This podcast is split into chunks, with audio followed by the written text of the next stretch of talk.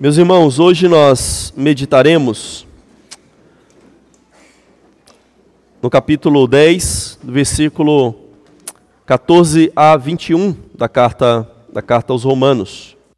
Então nós chegamos aí ao final do capítulo 10. Mas nós vamos ler uh, desde o verso 9, para que a gente possa retomar o raciocínio que Paulo uh, estava tendo ao escrever inspiradamente essa carta, para que assim, ao chegarmos ao verso 14 em diante, nós entendermos um pouco melhor o contexto daquilo que ele estava é, arrazoando aqui nesse, nesse texto. Romanos 10, a partir do verso 9 até o 21, diz assim: Se você confessar com a sua boca que Jesus é Senhor, e crê em seu coração que Deus o ressuscitou dentre os mortos, será salvo. Pois com o coração se crê para a justiça, e com a boca se confessa para a salvação. Como diz a Escritura: todo que nele confia jamais será envergonhado. Não há diferença entre judeu e gentil, pois o mesmo Senhor é Senhor de todos e abençoa ricamente a todos que o invocam. Porque todo aquele que invocar o nome do Senhor será salvo. Como, pois, invocarão aquele em quem não creram? E como crerão naquele de quem não ouviram falar? E como ouvirão se não houver quem pregue? E como pregarão se não forem enviados? Como está escrito: como são belos os pés dos que anunciam boas novas. No entanto, nem todos os israelitas aceitaram as boas novas. Pois Isaías diz: Senhor, quem creu em nossa mensagem? Consequentemente, a fé vem por se ouvir a mensagem, e a mensagem é ouvida mediante a palavra de Cristo. Mas eu pergunto: eles não ouviram? Claro que sim. A sua voz ressoou por toda a terra, e as suas palavras até os confins do mundo. Novamente pergunto: será que Israel não entendeu? Em primeiro lugar, Moisés disse: Farei que tenham ciúmes de quem não é meu povo, e eu os provocarei a ira por meio de um povo sem entendimento. E Isaías diz ousadamente: Fui achado por aqueles que não me procuravam, e revelei-me àqueles que não perguntavam por mim. Mas a respeito de Israel, ele diz: O tempo todo estendi as mãos a um povo desobediente e rebelde. Amém. Irmão, certo homem africano tinha elefantíase. A elefantíase é uma doença transmitida pela picada de mosquitos ou de pernilongos ah, contaminados por um parasita. E essa doença causa um grande inchaço nos membros, especialmente nos membros ah, inferiores, nas pernas, nos pés, e, consequentemente, também causa muita dor naqueles que são acometidos por essa doença. E um médico missionário pregou a, a Cristo para esse homem africano, e ele se tornou um cristão radiante, e ele é, pregou a, e gostava de pregar a, de Cristo para as pessoas à sua volta. E apesar de ser muito doloroso andar, esse homem ah, foi a todas as cabanas de, de sua aldeia pregando sobre, sobre Cristo, pregando o evangelho que ele recebeu, falando daquilo que Cristo é, havia feito ah, por ele. E quando ele terminou de, de pregar para toda a sua aldeia, ele resolveu percorrer alguns quilômetros e ir às aldeias próximas à, à sua e os seus pés doloridos, e ele caminhou quilômetros e continuou pregando ah, o evangelho para aquelas ah, pessoas à volta ali da sua, da sua aldeia. E depois de pregar a essas aldeias próximas, então ele decidiu visitar uma outra aldeia mais distante, que ficava a dezenas ah, de quilômetros da, da sua própria aldeia, é, embora o seu médico houvesse proibido de fazer ah, isso. Então ele saiu bem cedo pela manhã e ele é, levou aí cerca de meio dia para chegar ah, naquela aldeia distante. E com os seus pés machucados, os seus pés sangrando, então ele falou ali para aqueles aldeões ah, sobre Cristo. E ele passou a tarde toda pregando a Cristo para aquelas pessoas naquela aldeia. E já à noite, ele voltou para sua aldeia. E ele chegou na sua aldeia por volta ali da meia-noite. E então ah, o seu médico ouviu um barulho na, na varanda, ele chegando, todo machucado, quase ah, inconsciente, com os pés inchados, com seus pés ah, sangrando. A elefantíase ela é profundamente dolorosa, mas aquela viagem tinha realmente feito um grande estrago na, nos pés daquele homem. E enquanto o médico limpava as feridas, limpava o sangue, tratava os seus machucados, ele chorava, chorava, e ele meditava pensando: quão belos são os pés daqueles que trazem boas notícias. Quão belos são os pés daqueles que trazem boas notícias. Irmãos, poucos de nós podem fazer essa mesma jornada que esse africano fez. Só que todos nós podemos e temos o dever de pregar Cristo para aqueles que estão ao nosso lado. Todos os dias nós encontramos muitas pessoas ao nosso lado.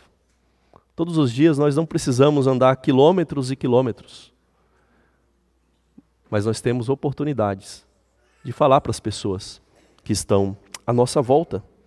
Quando nós vamos ao supermercado, quando nós vamos a um açougue, quando nós estamos no shopping, onde nós vivemos com os nossos vizinhos, onde nós trabalhamos, onde nós nos divertimos, onde nós estudamos. E o que nós vamos pensar hoje é sobre a urgente necessidade de pregar a palavra de Cristo. A urgente necessidade de pregarmos o Evangelho uh, de Cristo. E o nosso objetivo aqui, irmãos, nesse texto, é mostrar a responsabilidade humana em pregar e em crer no Evangelho de Cristo, descansando na soberania salvífica do Senhor, em cumprir uh, os seus propósitos uh, através do Evangelho, através uh, da evangelização. Se nós observarmos esse texto aqui, irmãos, nós devemos nos lembrar que ele faz parte da, da grande sessão uh, maior aí de Romanos 9 até o capítulo uh, ah, 11, na qual Paulo lida com a questão do lugar de Israel nos planos de Deus. Né? Então, nessa grande sessão da, da carta, Paulo lida com essa questão: qual que é o lugar de Israel? Desse Israel que, que Deus tem, teve uma aliança com ele, através de Abraão, desse Israel que agora estava rejeitando uh, o Evangelho. E aqui nessa sessão há uma mini sessão que vai do capítulo 9, verso 30, até aqui o final do capítulo 10, onde Paulo trata do porquê que Israel não abraçou uh, o Evangelho de Cristo. E a resposta que, que o texto nos dá aqui é que a falha foi de Israel em crer no Evangelho. A falha não foi da pregação do evangelho para Israel. O que o texto nos mostra é que o evangelho foi pregado a Israel, mas Israel não ouviu e se recusou a submeter à justiça de Deus manifesta no evangelho de Cristo, porque Israel estava satisfeito com a sua própria justiça estava satisfeito com seus próprios caminhos, com suas próprias ah, obras. E o que nós devemos entender então, irmãos, é que essa mini sessão aí, desde o verso 30 do capítulo 9 até o final do verso 10, é como que um parêntese que o apóstolo faz para tratar sobre a inclusão dos gentios, que é um dos principais temas ah, da carta do apóstolo Paulo aos Romanos. E essa inclusão dos gentios, Paulo mostra ao longo da carta, é parte do cumprimento da aliança de Deus com Abraão, parte do cumprimento das promessas de Deus dadas a Abraão. E o que essa passagem aqui nos mostra, basicamente, irmãos, é sobre a reversão das maldições né, e bênçãos deuteronômicas. Como nós vemos ah, na lei, ah, havia bênçãos e maldições se o povo permanecesse ou quebrasse a, a aliança, a aliança com a, o Senhor. E o que Paulo basicamente mostra é que, enquanto as maldições caíram sobre o Israel incrédulo, porque rejeitou o evangelho, as bênçãos foram concedidas aos gentios crentes, que, embora antes não buscassem a Deus, não conhecessem a Deus, não tivessem a lei de Deus, pela soberania do Senhor encontraram a, a Deus. Deus foi achado por aqueles que não procuravam uh, por Ele, é basicamente o que Paulo vai, vai nos mostrar aqui. Então, irmãos, entrando mais propriamente no nosso texto, aí nos versos 14 a 18, o texto nos mostra que o evangelho sempre deve ser pregado. O evangelho sempre deve ser pregado. E é necessário que o evangelho sempre seja ah, pregado. Primeiro, aqui nós temos uma série de perguntas do apóstolo Paulo que revelam o processo de conversão. Só que esse processo de conversão das pessoas é apresentado aqui pelo apóstolo Paulo, inspirado por Deus, é, de uma forma a, inversa. Porque o natural é a gente ir do envio de uma pessoa até a pessoa lá na outra ponta invocar o Senhor e ser ah, salva. Mas Paulo vai aqui do invocar até ah, o enviar, ou seja, na forma ah, inversa. Ele diz assim: ó, como pois invocarão aqueles em quem não creram? E como crerão naqueles eh, de quem não ouviram falar? Como ouvirão se não houver quem pregue? E como pregarão se não forem enviados? como está escrito, como são belos os pés dos que anunciam boas, boas novas. O ponto de Paulo aqui, irmãos, é que Israel seguiu esse processo. Todo esse processo aqui de conversão, né, é, que o apóstolo Paulo mostra, Israel participou. Israel recebeu. A questão é que eles não responderam com fé à proclamação do evangelho e, consequentemente, eles são culpáveis e eles são responsáveis ah, diante de Deus. Então, eles rejeitaram de maneira obstinada o Evangelho e Deus então se voltou na proclamação do Evangelho para ah, os gentios. E aí no verso ah, 16, o apóstolo Paulo deixa bem claro que o, o Evangelho ele deve ser aceito com fé. Olha o verso 16. No entanto, nem todos os, os israelitas aceitaram as boas novas, pois Isaías diz: Senhor, quem creu em nossa, em nossa mensagem? Então, aqui, apesar de todo o processo que o apóstolo Paulo mostra, tendo sido cumprido para com Israel, desde uma pessoa ser enviada, como Paulo mesmo foi, como os apóstolos foram, a até o momento em que eles ouviram a mensagem, o problema é que eles não creram nessa mensagem. Ou seja, todo o processo foi cumprido, mas eles foram irresponsáveis e obstinados com a responsabilidade que eles ah, receberam ah, do Senhor. E aqui o apóstolo Paulo cita Isaías 53, 1, texto que nós lemos durante ah, o culto. E um texto que deixa claro que os mensageiros de Deus muitas vezes sofrem rejeição. O que Paulo quer mostrar é que Israel tem rejeitado, não todos, mas muitos de Israel têm rejeitado o evangelho desde o profeta Isaías, que por muitos é chamado de o quinto, uh, o quinto evangelho na Bíblia. O quinto evangelho. Israel tem rejeitado esse evangelho. Desde o seu anúncio através do profeta, Israel tem rejeitado. E Israel tem sido culpado é, pela, por essa rejeição ao Evangelho. E então, o fato é, irmãos, que o Evangelho é ouvido com ceticismo por muitas pessoas. Naquele tempo, e ainda hoje as pessoas ouvem o Evangelho com ceticismo. Se nós lermos novamente o texto de Isaías, e nós vemos aquilo, como que ele descreve o Salvador, você vai observar que ele não descreve esse Salvador em termos excelentes. Ali ele é um servo, ali ele é um sofredor, Ali ele é alguém que está completamente desfigurado, e ali eu entendo que ele não está falando da aparência física de Jesus enquanto ele estava andando e pregando com seus discípulos. Ali eu entendo que ele está falando da desfiguração de Cristo na cruz. Como que ali na cruz nós vemos toda a humilhação dele, desfigurado, sem aparência, sem formosura. Não era nem um rei desejável. E as pessoas daquele tempo rejeitavam essa mensagem, assim como as pessoas nesse nosso tempo rejeitam também essa mensagem de um Cristo morto e crucificado. Porque isso é humilhante, por isso é vergonhoso, e para muitos isso é algo irracional. É por isso, irmãos, aqueles que aqueles da chamada teologia liberal, eles não gostam da doutrina da expiação. Eles acham que essa ideia de um Deus que envia um filho para morrer numa cruz é uma doutrina de açougueiro. Uma doutrina de açougueiro. Um absurdo. Como alguém pode morrer numa cruz para pagar o pecado dos outros? Como um Deus pode exigir algo assim? Então, seja, aquilo que Paulo diz aos Coríntios, a mensagem da cruz é loucura. É loucura para o homem natural. É loucura para aqueles que ouvem com ouvidos meramente é, humanos, naturais. E o Evangelho continua sendo recebido, ouvido com ceticismo por muitas pessoas ainda hoje.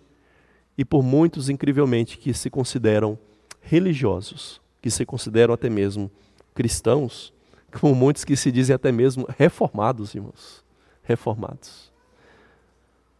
Mas Paulo, Paulo prossegue aqui nesse texto. Ele vai dizer que não só o evangelho é rejeitado por muitos ainda hoje, mas que nós devemos prosseguir com ousadia é, sabendo que a fé vem pelo ouvir, verso 17.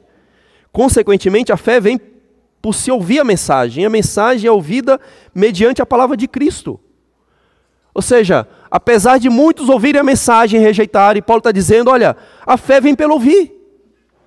Não devemos esmorecer, não devemos deixar de pregar essa mensagem, embora essa mensagem seja rejeitada, não seja agradável a muitos nós devemos continuar pregando ela, porque a fé virá por meio dela. Irmãos, qual que é a nossa tentação humana? Quando nós pregamos um evangelho simples. O apóstolo Paulo fala aos coríntios que ele temia que, assim como a serpente enganou Eva, nós também venhamos a, a ser apartados da simplicidade do evangelho de Cristo. A nossa tentação, quando nós pregamos o evangelho simples, e objetivo para as pessoas, é diante da rejeição nós pensarmos assim, não, é porque é, eu preciso fazer alguma coisa a mais. Não é? E quem sabe eu preciso melhorar o meu sermão. Quem sabe eu preciso usar mais data show. Ou quem sabe a gente precisa usar mais peças de teatro, fazer mais encenações, fazer coreografia, fazer algo que chame a atenção das pessoas, para que através disso as pessoas possam agora entender o Evangelho. Agora elas venham abraçar o Evangelho. Então, em vez de pregarmos o Evangelho de maneira pura, simples e objetiva, nós começamos a usar as nossas estratégias humanas, que muitas vezes são estratégias para encobrir o Evangelho em vez de revelar o Evangelho. Irmãos, eu sempre penso o seguinte: Às vezes as pessoas dizem que nós precisamos usar o teatro né, para poder evangelizar, para poder pregar a palavra de Deus. E não estou desvalorizando o teatro, não estou dizendo nem que não haja momento em que a igreja não possa fazer um teatro em algum lugar. Não estou dizendo isso. Né? Mas o que eu me pergunto é o seguinte: em qual tempo o teatro era mais bem visto e usado pelas pessoas? É no nosso tempo ou era no tempo de Paulo? Irmãos, no tempo de Paulo, toda cidade romana tinha um ou mais teatros. Toda cidade romana tinha um ou mais teatros.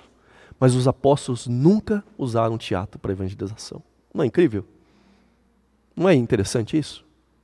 Por que, que eles não poderiam dizer assim: olha, como os romanos têm rejeitado a nossa pregação, os gregos não gostam da nossa pregação, vamos usar um recurso que eles entendem, um teatro, toda cidade tem um teatro, nós podemos ir lá e usar o teatro.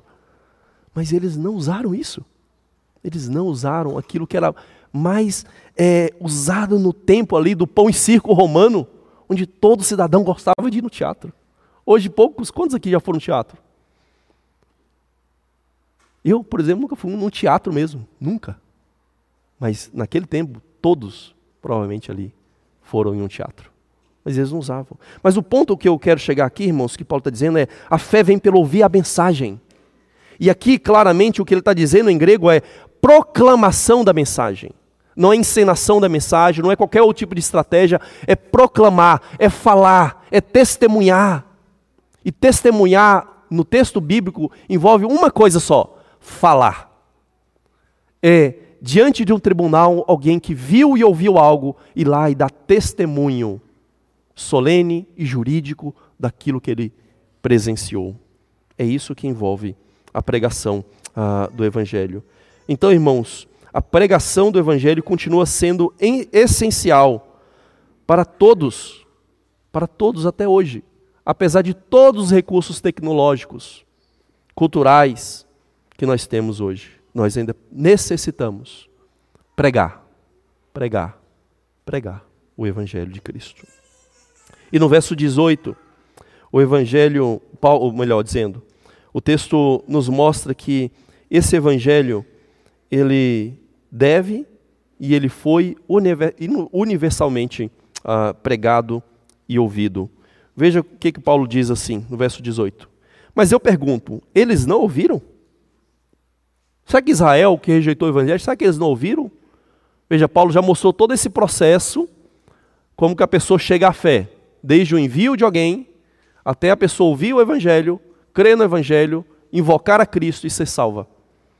Aí ele diz: Eu pergunto, eles não ouviram? Aí Paulo vai dizer: Sim, claro que eles ouviram. Claro que eles ouviram.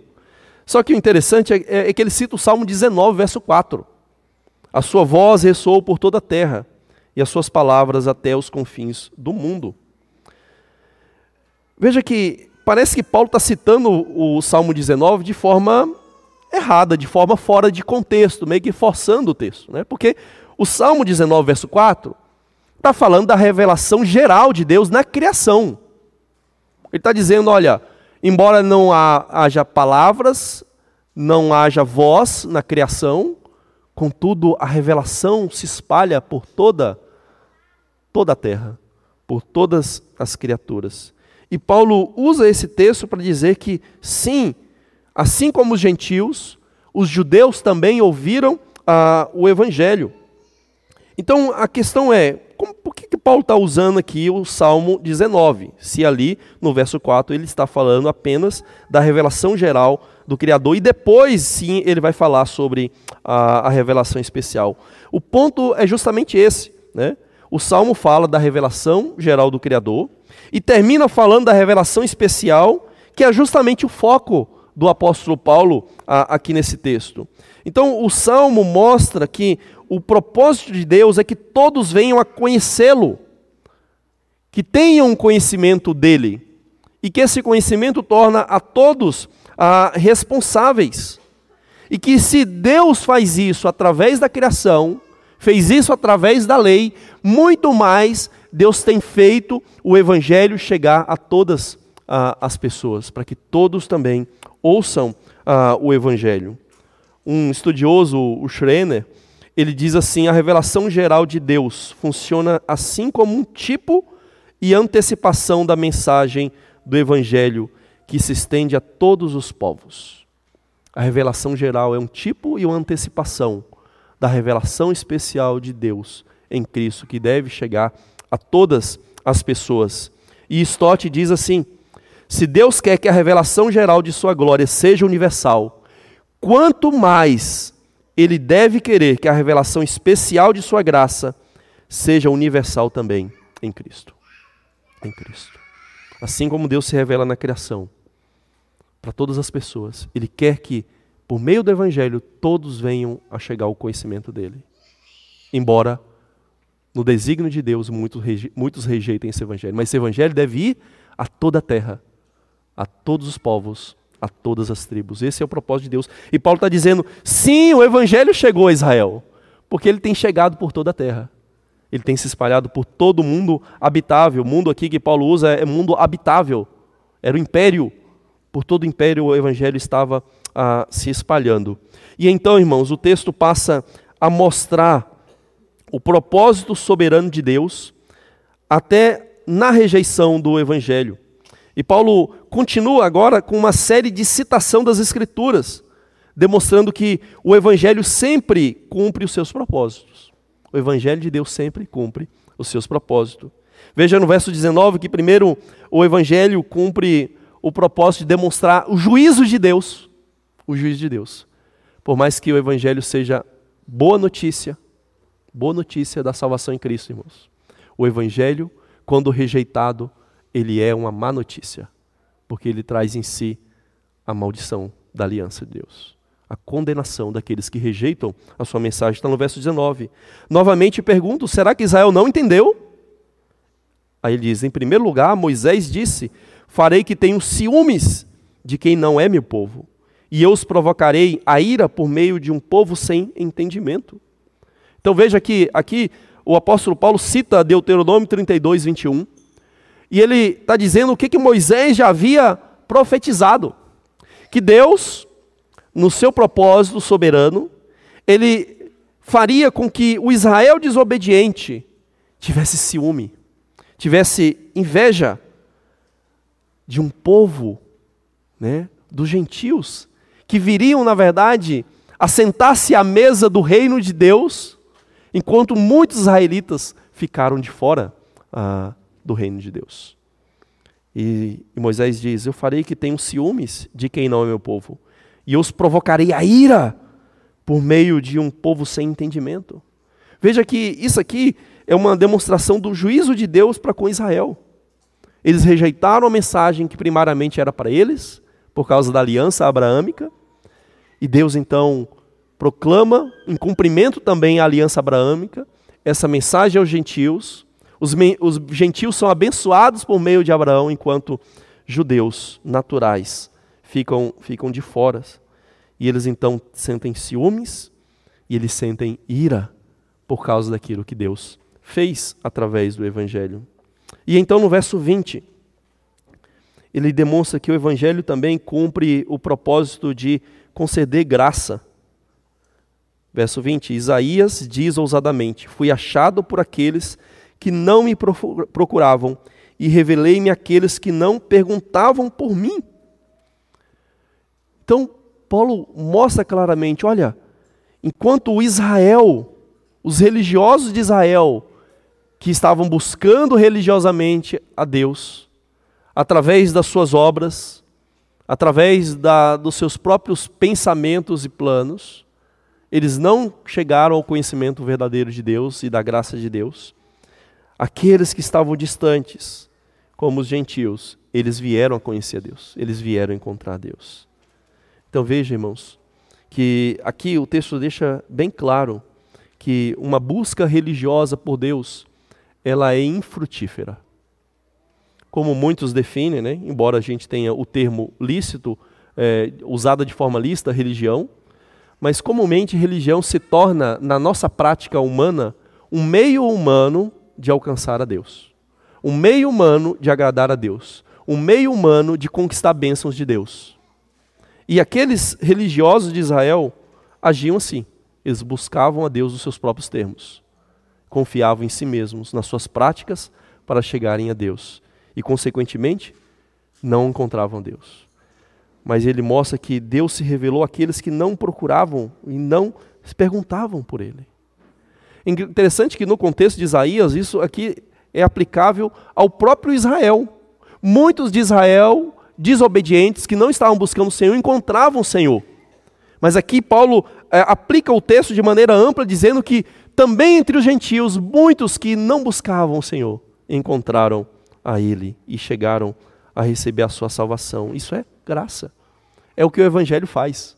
O Evangelho concede graça àquelas pessoas. Pessoas religiosas, pessoas não religiosas necessitam ah, da graça do Senhor.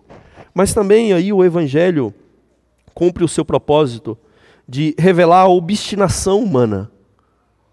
Como que o Evangelho revela a obstinação e desobediência humana. Verso 21, mas a respeito de Israel ele diz o tempo todo: estendia as mãos a um povo desobediente e rebelde. Rebelde. Ou seja, Deus está, através daqueles que Ele envia, através dos evangelistas, dos é, portadores da sua mensagem, Ele está estendendo a mão às pessoas. Estendendo a mão às pessoas. E quando essas pessoas ouvem o Evangelho, rejeitam obstinadamente o Evangelho, pisam e cospem no sangue de Cristo, elas revelam a sua obstinação, revelam o quão corrupto é o coração humano, o quão distante de Deus o ser humano está, como o apóstolo Paulo nos ensinou no início da carta aos Romanos, que não há quem busque a Deus. Todos se extraviaram, todos são inúteis. Suprimem o conhecimento de Deus. Veja, o homem recebe o conhecimento de Deus. Recebe o conhecimento na criação, recebe o conhecimento na lei, recebe o conhecimento de Deus no evangelho, da pregação de Cristo. Mas o que, que o ser humano faz? Suprime, sufoca, anula o conhecimento de Deus. É isso que o ser humano faz. Mas isso faz com que o evangelho seja inútil? Não. Isso mostra um propósito do evangelho: revelar o quão obstinado é o coração humano, o quão pecador e corrupto é o nosso coração. Deus estendendo o tempo todo a sua mão a Israel, convidando Israel, através dos seus mensageiros, dos seus profetas, a se voltarem para o Senhor e sempre rejeitando. Assim como muitos hoje continuam rejeitando o convite de Deus através ah, do Evangelho ah, de Cristo. Portanto, irmãos, o que nós observamos aqui nesse texto, que nós lemos e nós aprendemos, é sobre a urgente necessidade de nós pregarmos a palavra de Cristo. Paulo deixa bem claro aqui: a fé vem pelo ouvir, e ouvir a palavra a respeito de Cristo. Não é qualquer mensagem. Não é mensagem de autoajuda, não é mensagem legalista, nem é mesmo a pura mensagem da pregação da lei mas é a mensagem de Cristo, é a palavra de Cristo.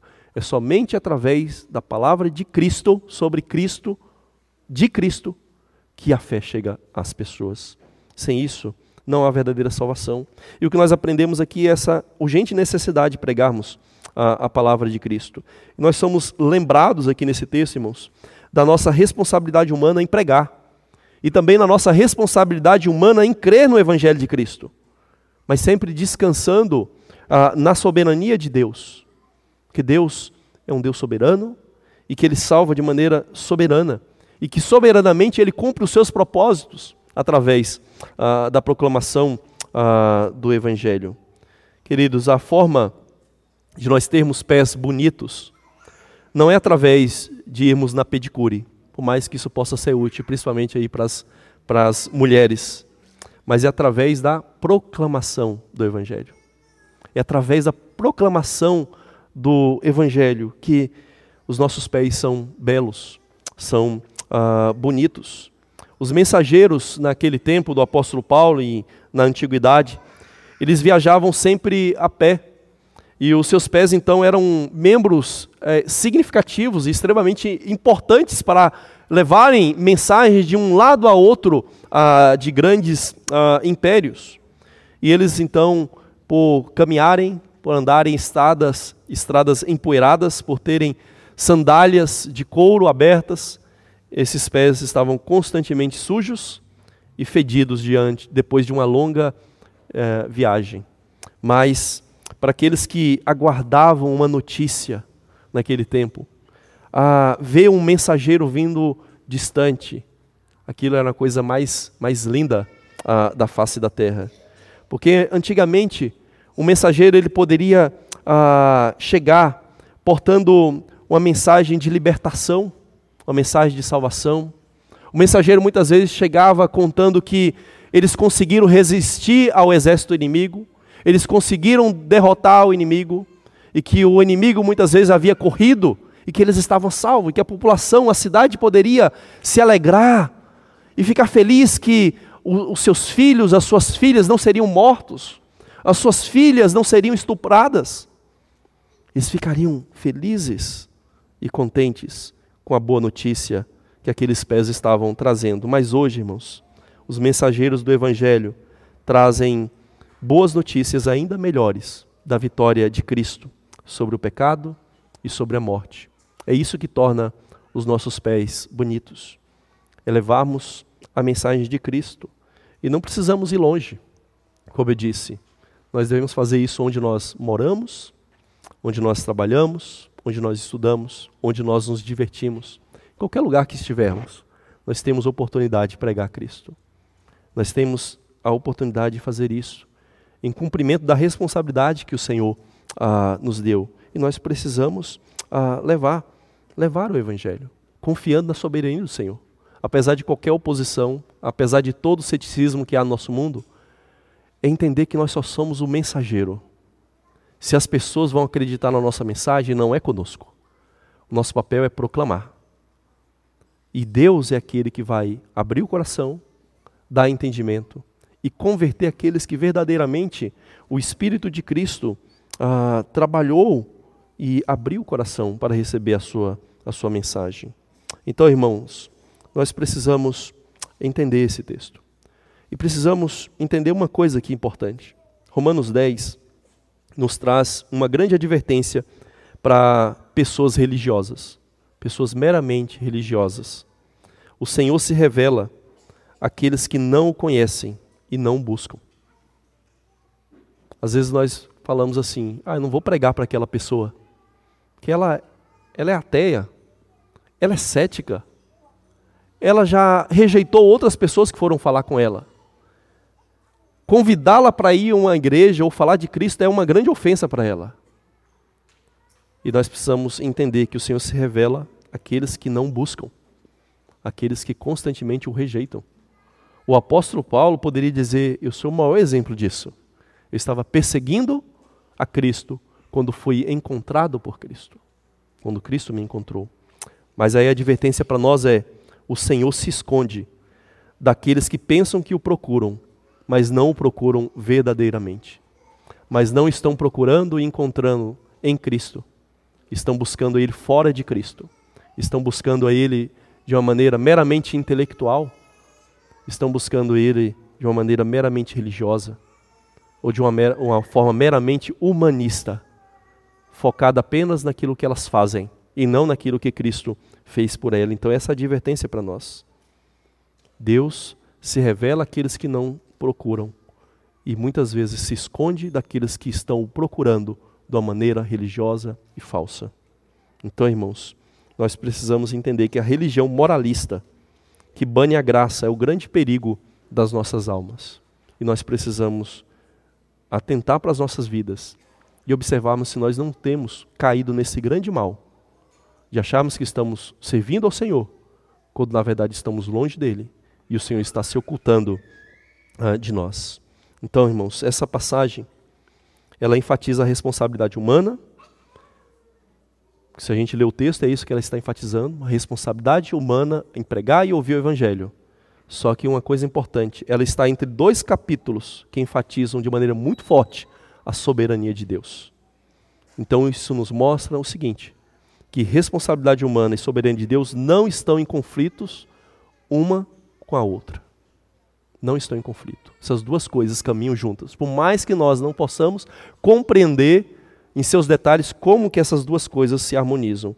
Soberania de Deus e responsabilidade humana são duas irmãs que não podem, siamesas que não podem ser separadas. Então nós precisamos proclamar corajosamente o evangelho e deixar os resultados com Deus o Deus soberano que traz uh, os mortos à vida. Através de quê?